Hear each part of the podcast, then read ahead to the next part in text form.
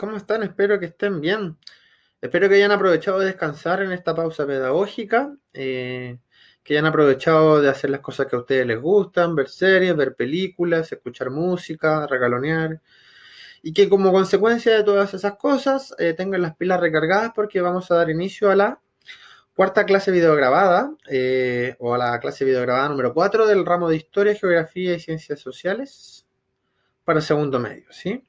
Hasta acá hemos visto crisis, guerra y totalitarismos a inicios del siglo XX, que corresponden a la unidad 1 del ramo, ¿cierto?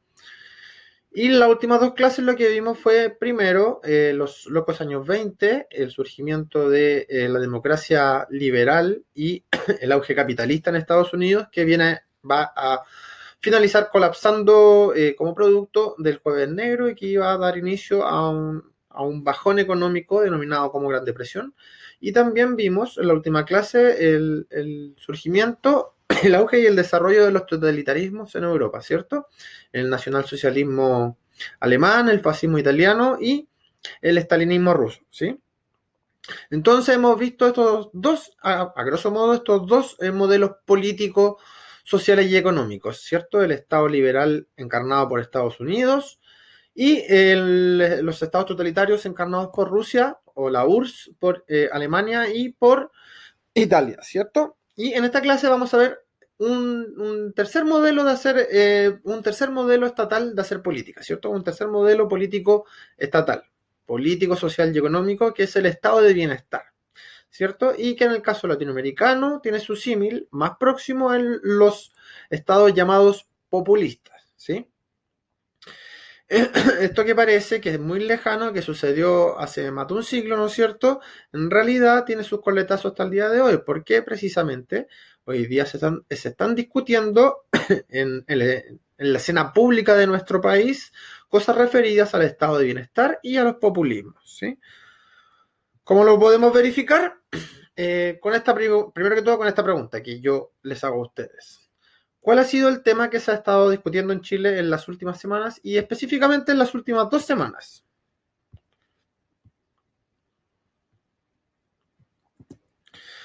Muy bien.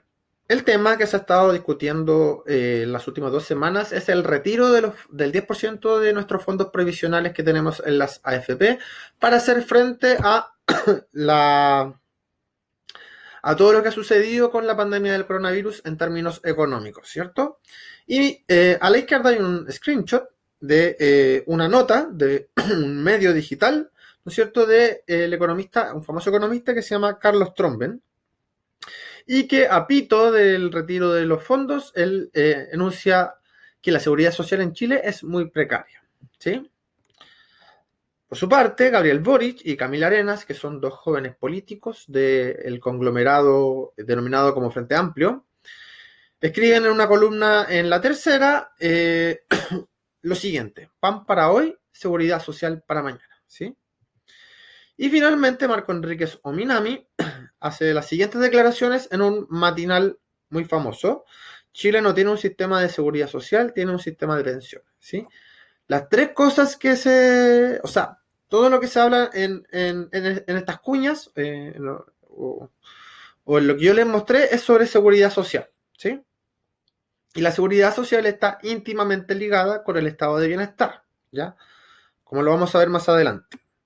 Ahora bien, como producto de lo que está sucediendo, sucediendo con el retiro del 10% de nuestros fondos previsionales, han surgido una serie de declaraciones, ¿no es cierto?, que dicen que estas son medidas populistas. Por ejemplo, la presidenta del partido político Unión Demócrata Independiente, Jacqueline Van Rieselberg, expuso que tras la derrota de la UDI eh, por el 10%, las épocas de crisis suelen ser de populismo. ¿sí? El populismo acá eh, tiene una connotación negativa, ¿cierto? Como si fueran medidas que tienen mucha popularidad en la población, pero que a su vez son eh, ineficientes o ineficaces o producen al final cosas malas a mediano futuro, ¿sí? La idea del pan para hoy, eh, hambre para mañana.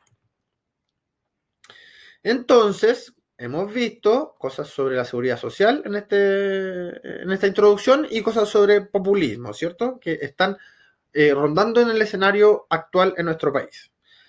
Dicho esto, y vamos a ir de a poquito, vamos, les voy a presentar el objetivo de la clase, que es caracterizar el surgimiento del estado de bienestar y los populismos como proyectos políticos que responden a la crisis del liberalismo inicio del siglo XX. ¿Sí? Ahora bien, cabe preguntarse qué es el estado de bienestar. Según la Real Academia de la Lengua Española, la definición de estado de bienestar o estado del bienestar es la de una organización del Estado en la que éste tiende a procurar una mejor redistribución de la renta y mayores prestaciones sociales para los más desfavorecidos. ¿sí? En esta definición, entonces, que nos da la Real Academia Española, nos está diciendo que el estado de bienestar es una manera en la cual el Estado lo primero que hace es procurar una mejor redistribución de la renta. ¿Cierto? Ahora bien, ¿qué es una mejor redistribución de la renta? En simple, a grosso modo, una mejor redistribución de la renta implica que la diferencia entre los que ganan más y los que ganan menos en un país sea la menor posible. ¿sí? Si la diferencia entre los que ganan más y los que ganan menos en un país es muy alta, entonces estaríamos hablando de una mala redistribución de la renta. ¿sí? Los países y las naciones que pueden considerarse como estados de bienestar tienen dos eh, instrumentos eh, para poder apoyar una mejor redistribución de la renta. El primero es el sueldo mínimo. ¿sí? El sueldo mínimo es una política que tienen los estados que fijan un, salario mínimo, ¿no es cierto? Y que ese salario mínimo eh, contenga lo suficiente como para satisfacer las necesidades básicas de subsistencia de un trabajador, ¿sí? Es decir, si a un trabajador le pagan menos del salario mínimo o del sueldo mínimo, estaría habría una presunción de que ese trabajador no podría costearse lo mínimo necesario para que él pueda seguir viviendo. ¿sí? Esa es la idea de un sueldo mínimo. Y por otra parte están las políticas tributarias de los países, es decir, el cobro de los impuestos, eh, bajo la presunción de que los que más ganan deben pagar más impuestos para así poder ayudar a los que ganan menos, ¿sí? La segunda patita de esta definición de estado de bienestar dice que no solo se procura una mejor redistribución de la renta, sino que además el Estado otorga mayores prestaciones sociales para sus eh, para su población más desfavorecida, ¿sí? ¿A qué se refiere con esto? Que el Estado va a otorgar una serie de prestaciones o políticas, dentro de las cuales las más famosas son el seguro de cesantía, la previsión en salud, el sistema de pensiones y la educación gratuita, ¿sí? Seguro de cesantía, digamos que es este colchón que te otorga el Estado para que tú puedas sobrevivir sin ningún problema si es que has quedado cesante hasta que al menos encuentres un nuevo trabajo. Lo mismo la previsión de salud, es un colchón que te otorga el Estado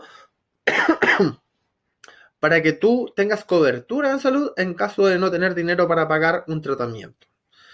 El sistema de pensiones también es una forma en la cual el Estado y la sociedad te, ayudan en el fondo a ti a ahorrar mientras tienes una vida laboral activa para que después te llegue, digamos, la pensión cuando jubiles, ¿sí? Y que en sistemas de estado de bienestar muchas veces nosotros tenemos sistema de cotización individual en Chile, pero en otros países es, eh, tiene otro mecanismo solidario en el cual, de la misma manera que, la, que los impuestos en el fondo, si alguien tiene más, eh, mucho de lo que ahorra se va para los que tienen menos. Y finalmente la educación gratuita también es una de las prestaciones más importantes que otorgan los estados de bienestar, en la medida que se entiende que si alguien de la población tiene una buena educación, va a adquirir habilidades que le van a servir en el futuro para estudiar o para trabajar y por tanto, mientras más sepa, más dinero va a ganar a futuro, ¿sí? En conjunto, eh, tanto las políticas redistributivas como las mayores prestaciones sociales que hacen los estados de bienestar llevan a una seguridad social, que era lo que habíamos dicho antes, y también a una justicia social. Entonces, hoy en día, cuando en Chile estamos discutiendo sobre si tenemos seguridad social o no, también estamos discutiendo sobre el tipo de estado que tenemos. Tenemos un estado de bienestar, hay quienes dicen que tenemos un estado de malestar, haciendo un poco como un clic poético, ¿no es cierto? Ahora bien, ¿por qué surgió el estado de bienestar? ¿Cuáles son los orígenes del estado de bienestar? El estado de bienestar tiene su origen en Estados Unidos, o uno de sus orígenes principales es Estados Unidos. ¿Por qué? Porque cuando viene la Gran Depresión en 1929, ¿no es cierto? Y eh, se desvaloriza, digamos, las acciones de los mercados bursátiles de Estados Unidos, hay un a partir de 1929, como se puede ver acá, hay un incremento exponencial del desempleo de los trabajadores estadounidenses. Y también acá están las curvas de los trabajadores alemanes y los trabajadores del Reino Unido. ¿sí? Es decir, la Gran Depresión lo que terminó haciendo es desfavorecer las condiciones de vida de la clase trabajadora de Norteamérica. Para poder, eh, o con la promesa de superar este mal eh, episodio en la historia de Estados Unidos, aparece la figura de Franklin Delano Roosevelt, ¿cierto? Que es un político del Partido Demócrata, Demócrata Norteamericano que se postula a la presidencia y que en 1933 es elegido presidente. Y lo que va a hacer Franklin Delano Roosevelt es proponer en su campaña y como, y como agenda política de su gobierno un nuevo trato o un New Deal, ¿sí? ¿Qué significa un nuevo trato? Eh, un nuevo trato va a significar un nuevo trato del Estado norteamericano con su clase trabajadora, ¿cierto? ¿Por qué? Porque históricamente el Estado norteamericano se había desvinculado políticamente de las clases trabajadoras y las clases trabajadoras tenían que, valga la redundancia, vérselas por ellas mismas, ¿sí? Entonces, en el corazón del capitalismo, del liberalismo que era Estados Unidos, va a surgir esta figura que va a intentar poner un nuevo trato en el cual el Estado va a tener una nueva forma de interactuar con la población, ¿sí? Con el fin de superar la Gran Depresión, ¿sí? Siempre con el fin de superar la, la Gran Depresión. Ahora bien, ¿de qué se trataba este nuevo trato? O este nuevo vínculo entre el Estado y su población y sus clases trabajadoras. En primer lugar, el Estado va a participar como una empresa más. ¿sí? El Estado va a participar de la reactivación industrial, agrícola y de obras públicas. ¿Qué va a significar esto? Que el Estado estadounidense, que históricamente no había participado en la economía, ahora va a contratar a toda esa población que quedó cesante y la va a mandar a, toda esa población a reactivar a las industrias, a hacer trabajo agrícola, a hacer obras públicas. ¿sí? Por lo tanto, el Estado está contratando a la gente, está siendo un, un empleador de la clase trabajadora norteamericana. Y por otro lado, no solo va a participar activamente en la reactivación económica, sino que también va progresivamente a asegurar derechos sociales de la clase trabajadora, como el derecho a huelga, el derecho a las pensiones, al, seguro de cesantía, etcétera, etcétera, que vimos anteriormente. ¿sí? Un ejemplo de esto es este famoso cartel que retrata, que es un cartel y a la vez es una propaganda política de la época, que retrata la nueva función del Estado norteamericano para con sus ciudadanos, ¿sí? ¿De qué se trata este cartel? El cartel se titula Más seguridad para la familia americana. ¿Y qué es lo que expone en el texto abajo? Eh, lo que expone es que cuando un trabajador que tiene seguro de seguro de cesantía eh, perdón, tiene, seguro de, eh, tiene, el seguro de trabajo, si muere, el Estado se va a hacer cargo de la viuda y del hijo, al menos hasta que el hijo cumpla los 18 años, ¿sí? Es decir, la familia norteamericana va a ser apoyada por el Estado norteamericano, ¿sí? Esto que está sucediendo en Estados Unidos en esta época también va a tener su reflejo en Europa, ¿sí? En Europa, en Inglaterra, en Francia, en Alemania y en Suecia, en las primeras décadas del siglo XX, coaliciones eh, de partidos políticos asociadas al mundo eh, trabajador y al mundo obrero van a alcanzar los gobiernos. Y desde esas plataformas, desde el gobierno, van a comenzar a instaurar políticas que beneficien las condiciones de vida de las clases trabajadoras. ¿sí? En el caso de Inglaterra, por ejemplo, va a ascender Ramsay MacDonald, que era un, político que formaba parte del Partido Laborista, que es como el Partido Socialista de Inglaterra. ¿sí? En el caso de Francia, va a haber una gran coalición de partidos liberales, demócratas, socialistas y comunistas que se van a autodenominar como Frente Popular, que van a llevar a cabo eh, una agenda social muy importante que va eh, tener por norte mejorar las condiciones de la clase de la mejorar las condiciones de vida de la clase trabajadora. Y en Alemania, mucho antes que eh, Inglaterra y que Francia, ya a, finales del siglo eh, a finales del siglo XIX, el estado de bienestar va a estar ya bien prefigurado porque en Alemania es donde se va a inventar la idea de los sistemas de jubilación, ¿sí? para mantener en las mejores condiciones vitales a la clase trabajadora. Se dice que entre el capitalismo más recalcitrante y el comunismo más opresor aparece el estado de bienestar. ¿sí? ¿Por qué? porque entre estos dos modelos políticos, sociales y económicos que están muy deslegitimados en esa época, recuerden el crack del 29, que al capitalismo lo dejó por el suelo, y recuerden también que eh, la Unión, la URSS, se ve como una dictadura, no es un modelo político a seguir para gran parte del mundo europeo al menos. Eh, parece este, este tercer modelo que funciona como una manera de síntesis de las cosas buenas de uno y otro modelo, ¿cierto? Por ejemplo, el Estado de Bienestar va a rescatar el capitalismo del modelo liberal, también va a rescatar, su, modelo, su, modelo político democrático, ¿no es cierto? Que se asegura a través de elecciones eh, representativas periódicas de autoridades y del sovietismo o de los totalitarismos o del estalinismo o como se le quiera decir, va a tomar el estatismo y va a, dentro de ese estatismo y esa mayor eh, capacidad del Estado de involucrarse en la vida pública de las naciones, eh, va a tener implicado obviamente un resguardo específico para las clases populares. ¿sí? Por lo tanto, el estado de bienestar va a aparecer como síntesis o como una tercera opción o una tercera vía ante, estas dos, ante estos dos polos históricos del capitalismo y el modelo soviético o totalitario, ¿sí? Y el estado de bienestar va a perdurar por decenas de años hasta que va, y lo vamos a ver después, va a venir a ser cuestionado y finalmente dejado de lado porque eh, toma predominancia el neoliberalismo.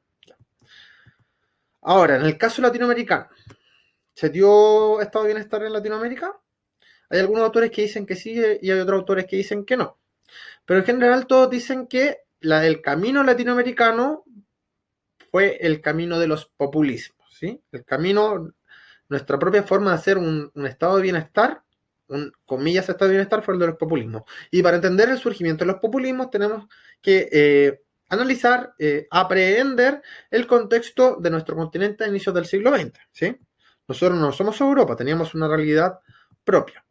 ¿Cuál es esa realidad? A comienzos del siglo XX, ¿no es cierto?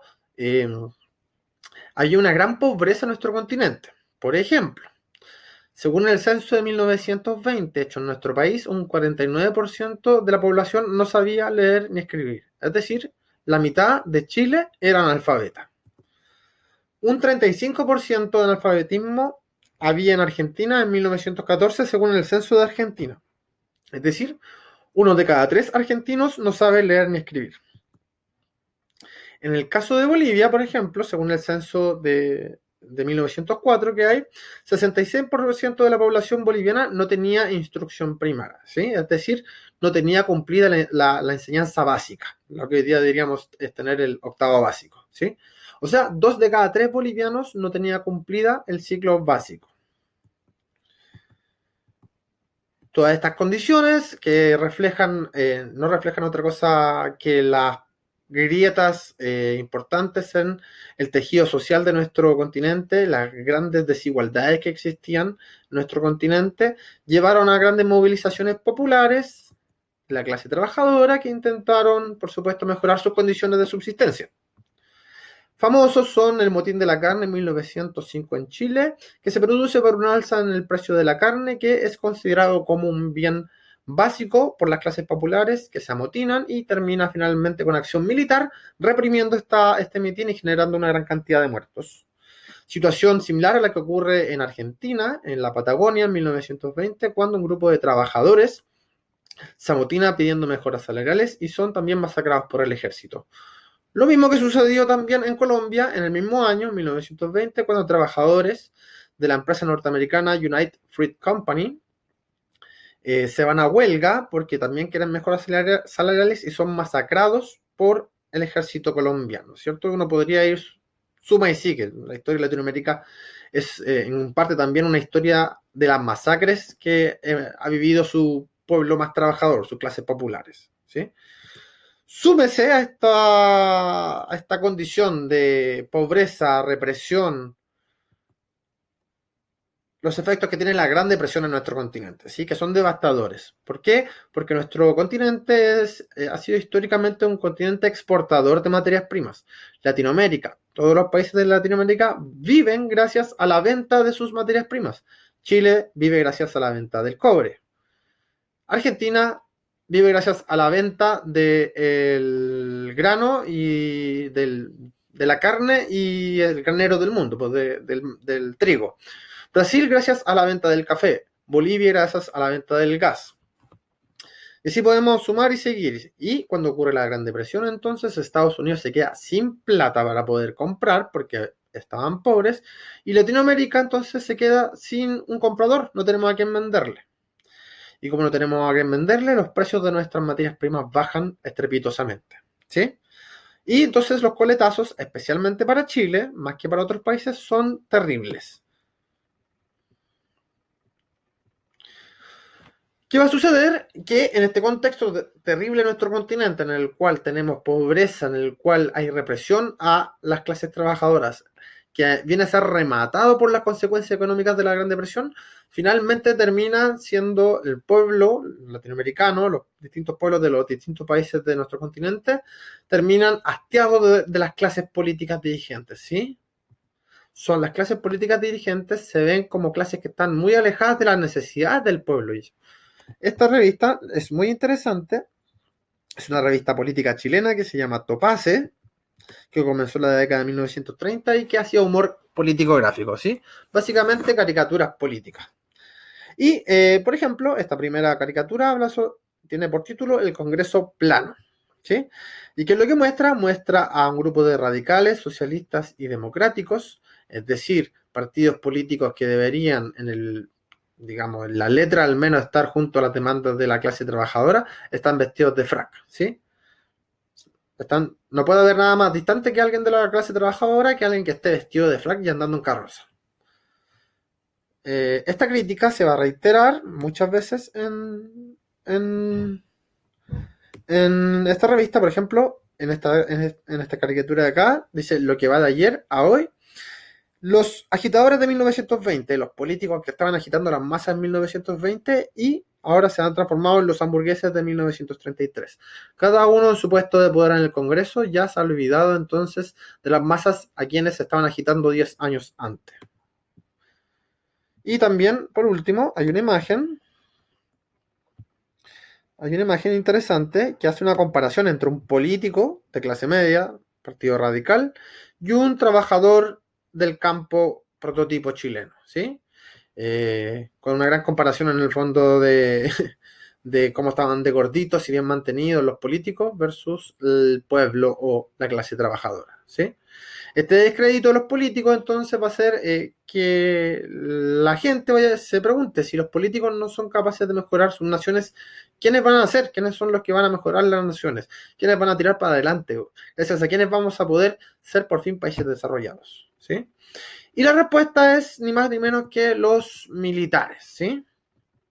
Efectivamente, a comienzos del siglo XX, década del 30-40, por ejemplo, entre febrero y diciembre de 1930, representantes de las Fuerzas Armadas de muchos países de Latinoamérica, incluyendo Chile, harán golpes de Estado o intentarán hacer golpes de Estado. ¿sí? Es decir, los militares eh, cada vez más se van a ir inmiscuyendo en la vida pública de los países, ¿cierto? Y van a ver, van a ser vistos como sujetos salvíficos, ¿sí? Van a ser como vistos como los sujetos que van a echar a los políticos y ellos van a ser los encargados entonces de lograr que Latinoamérica o los países de Latinoamérica superen el subdesarrollo y la pobreza, ¿sí? Dentro de los militares que fueron interviniendo en la vida pública del continente, aparecen los líderes populistas. Por eso se habla de los populismos, ¿cierto? ¿Cuáles son las características de los populismos o de los líderes militares populistas? En primer lugar, eh, la existencia de un líder fuerte y carismático, ¿cierto? Son tres los casos más icónicos de líderes populistas en Latinoamérica. Getulio Vargas, de Brasil, que alcanza militar eh, brasileño y abogado, que alcanza el poder gracias a un golpe de Estado, la década de 1930. Juan Domingo Perón, eh, hasta el día de hoy se habla del peronismo en Argentina, militar también, participa en intentos golpistas, pero él también es derrocado en golpes de Estado. Eh, presidente Argentina en incontables ocasiones. Eh, su huella hasta el día de hoy es, hasta el día de hoy en Argentina todos se declaran peronistas, ¿no es cierto?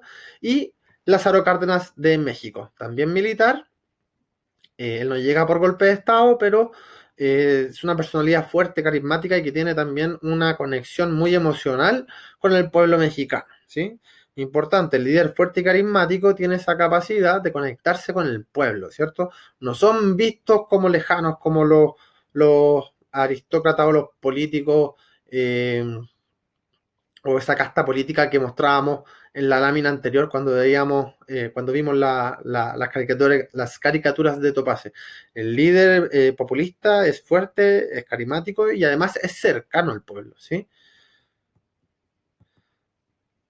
También otra característica de estos populismos, eh, de estos líderes populistas que vienen, digamos, de la tradición militar, que va a empezar a ir interviniendo en la vida política en latinoamericana, es la alianza multisectorial, ¿sí? ¿Qué implica la alianza multisectorial? Que los populismos eh, no añoran la lucha de clases y no añoran eh, los conflictos al interior de sus naciones, sino que apelan a la unidad nacional. ¿sí? En 1950, Perón da un discurso que se llama las, las 20 verdades peronistas, ¿cierto? Y su verdad número 11 es el peronismo anhela la unidad nacional y no la lucha, desea héroes, pero no mártires. Es decir, intenta agarrar, atrapar todos los sectores sociales que se sientan involucrados eh, en esta tarea de sacar adelante los países latinoamericanos, ¿sí? Acá hay un ejemplo. Chile es un caso atípico en el concierto latinoamericano. No tiene tanto, no, tiene una figura que se puede decir que es propiamente eh, populista. Sin embargo, muchos dicen que Pedro Aguirre Cerda podría ser un tipo de populismo a la chilena, digamos, ¿no es cierto?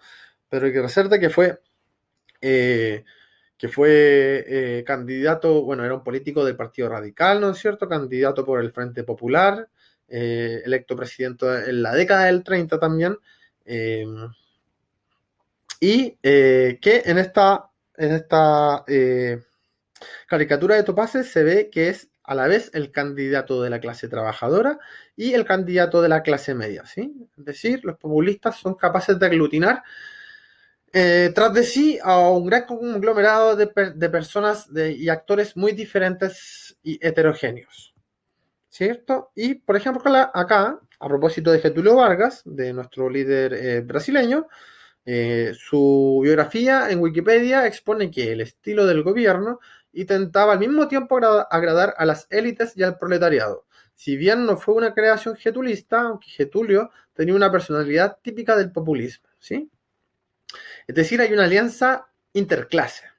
Dentro de los sectores que uno puede ver que están aliando, aliados gracias al populismo, están las clases que en otro tipo de, a lo mejor, no sé, en, el, en el capitalismo norteamericano y en el sovietismo ruso estarían enemistadas, ¿no es cierto? Las élites y el proletariado.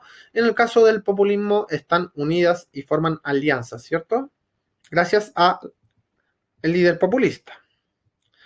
Importante para el populismo también es la mayor eh, participación estatal eh, en la economía y en la sociedad. ¿sí? El Estado comienza a ser un Estado interventor en la economía y no solo en la economía, sino también en la educación, en, en la cultura, etcétera, etcétera. ¿sí? Acá, por ejemplo, esta primera imagen es... Voy a, esta primera imagen es una propaganda, un afiche político, ¿no es cierto?, que exalta el segundo plan quinquenal en Argentina, ¿sí? ¿Qué fue el, segundo plan quinquenal en Argentina? Bueno, y también el primero fue, de la mano de Perón, eh, un intento de planificación estatalizante de la economía argentina, ¿cierto? Un, gran diseño según el cual eh, la, la economía argentina iba a estar dirigida por el Estado, ¿cierto? Lo mismo en el caso de Cárdenas, ¿cierto? Cárdenas defendió nuestro petróleo, Ávila Camacho, etcétera, etcétera. Cárdenas eh, nacionaliza el petróleo en México, ¿cierto? Signo propio de los gobiernos populistas, ¿cierto? La intervención de los estados en la economía. En el caso de Bolivia, Bolivia tuvo una revolución en 1952 en la cual se nacionalizan las minas y Bolivia, perdón, tiene eh, una revolución en 1952 que intenta nacionalizar las minas de su país de la mano de Víctor Paz Extensor, ¿cierto? Que no es militar, pero y algunos dicen que puede ser considerado populista, pero, pero bueno, es compleja esta definición, es muy complejo eh, poder eh, encontrar a alguien puramente populista, alguien que sea tan identificable como populista, pero eh, sí está Bolivia dentro de un proceso histórico en el cual el, Estado, gracias a una personalidad muy poderosa como Extensoro, comienza a, nacionalizar su economía y también hacen una reforma agraria, pocos años después, una reforma educacional, perdón. Y acá se ve una esto es una propaganda también, o sea, un afiche que muestra eh, la ley de la reforma agraria, ¿no es cierto?, que se da en Perú con eh, el gobierno de Velasco Alvarado. Velasco Alvarado también, eh, militar, que llega al poder hacia un golpe de Estado y que su programa político es también la intervención del Estado en la vida económica, social y política y cultural de Perú, ¿cierto? Por último, acá hay una foto de Lázaro Cárdenas, nuestro, nuestro populista mexicano, ¿no es cierto? Abrazando a un maestro, eh, a un maestro de instrucción primaria, ¿cierto? Eh, una imagen muy bonita. Tienen además los populismos un fuerte discurso nacionalista y antiimperialista. Getúlio Vargas, eh, luego de ser acechado por sus enemigos por muchos años, decide suicidarse, ¿sí? Y deja un testamento político antes de suicidarse. ¿Qué es lo que dice? Dice lo siguiente. Luego de décadas de dominio y explotación de los grupos económicos y financieros internacionales, me hice jefe de una revolución y vencí. Puse el gobierno en los brazos del pueblo. La campaña subterránea de los grupos internacionales salió a los grupos nacionales, sublevados contra el régimen de garantía del trabajo. ¿sí? Lo que expone entonces Vargas es que hay, fue importante eh, la existencia de enemigos extranjeros que se aliaron a los enemigos internos para sabotear el proyecto populista de Brasil, ¿cierto? La típica imagen también de Estados Unidos, ¿no es cierto? Como eh, ese animal que acecha los recursos naturales de nuestro continente. Es muy clásica de los populismos. Y esta es una famosa es un, es un famoso afiche, ¿no es cierto?, en la cual aparece Argentina, aparece un busto de Juan Domingo Perón y de Vita Perón, que era su esposa, que también es muy querida en Argentina, que también llegó a ser presidenta. Eh, y lo que reza ese busto es una nación justa, libre y soberana, ¿cierto? Con los colores argentinos. Es decir, hay una exaltación de la nacionalidad propia. Dicho lo anterior, eh, yo les voy a proponer lo siguiente. Eh, y como está de moda el tema del 10%, lo que yo les propongo es que ustedes realicen una actividad y en virtud de esa actividad que ustedes realicen, pueden tener un 10% más de aprobación en la evaluación que van a tener sobre la materia de esta cápsula, ¿sí? ¿Cuál va a ser esa actividad? Lo que yo les propongo es que ustedes hagan un cuadro comparativo de similitudes y diferencias entre el estado de bienestar norteamericano y europeo con el populismo latinoamericano. ¿sí? Ambos modelos tienen cosas en las que se parecen y cosas en las que se diferencian, ¿cierto? Y acá, por ejemplo, yo propuse, ustedes pueden hacerlo de lo que quieran, eh, ciertas categorías para ser comparadas. Por ejemplo, la intervención del Estado en la sociedad. ¿En qué se parece? ¿En qué se diferencia? Las características de la autoridad política, ¿no es cierto? El presidente en el caso de, de, de o sea, perdón, la democracia en el caso de, de la autoridad democrática en el caso de la, del Estado. Perdón. La autoridad elegida democráticamente en el caso de, de eh, del Estado de Bienestar o este militar que llega por el, golpe de Estado la presidencia de algunos países. Hay cosas bien interesantes. ¿Quiénes son los actores protagonistas?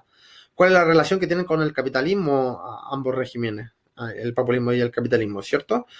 ahí usted puede buscar en internet, puede preguntarme. Eh, usted va a hacer, eh, va a hacer este, este mapa si es lo que quiere, si lo, si lo quiere, este mapa comparativo y lo va a hacer a mano o lo va a hacer en un Word y me lo va a mandar al mail que aparece acá, que usted debería tenerlo. Y tiene hasta las 12 horas del jueves 6 de agosto porque al otro día, el viernes 7, tenemos la interacción y en esa interacción yo también voy a hacer el, el mismo ejercicio, ¿sí? Les voy a mostrar el cuadro comparativo que yo les hice. Y voy a compartir así también con ustedes algunas respuestas que ustedes me hayan dado, ¿sí?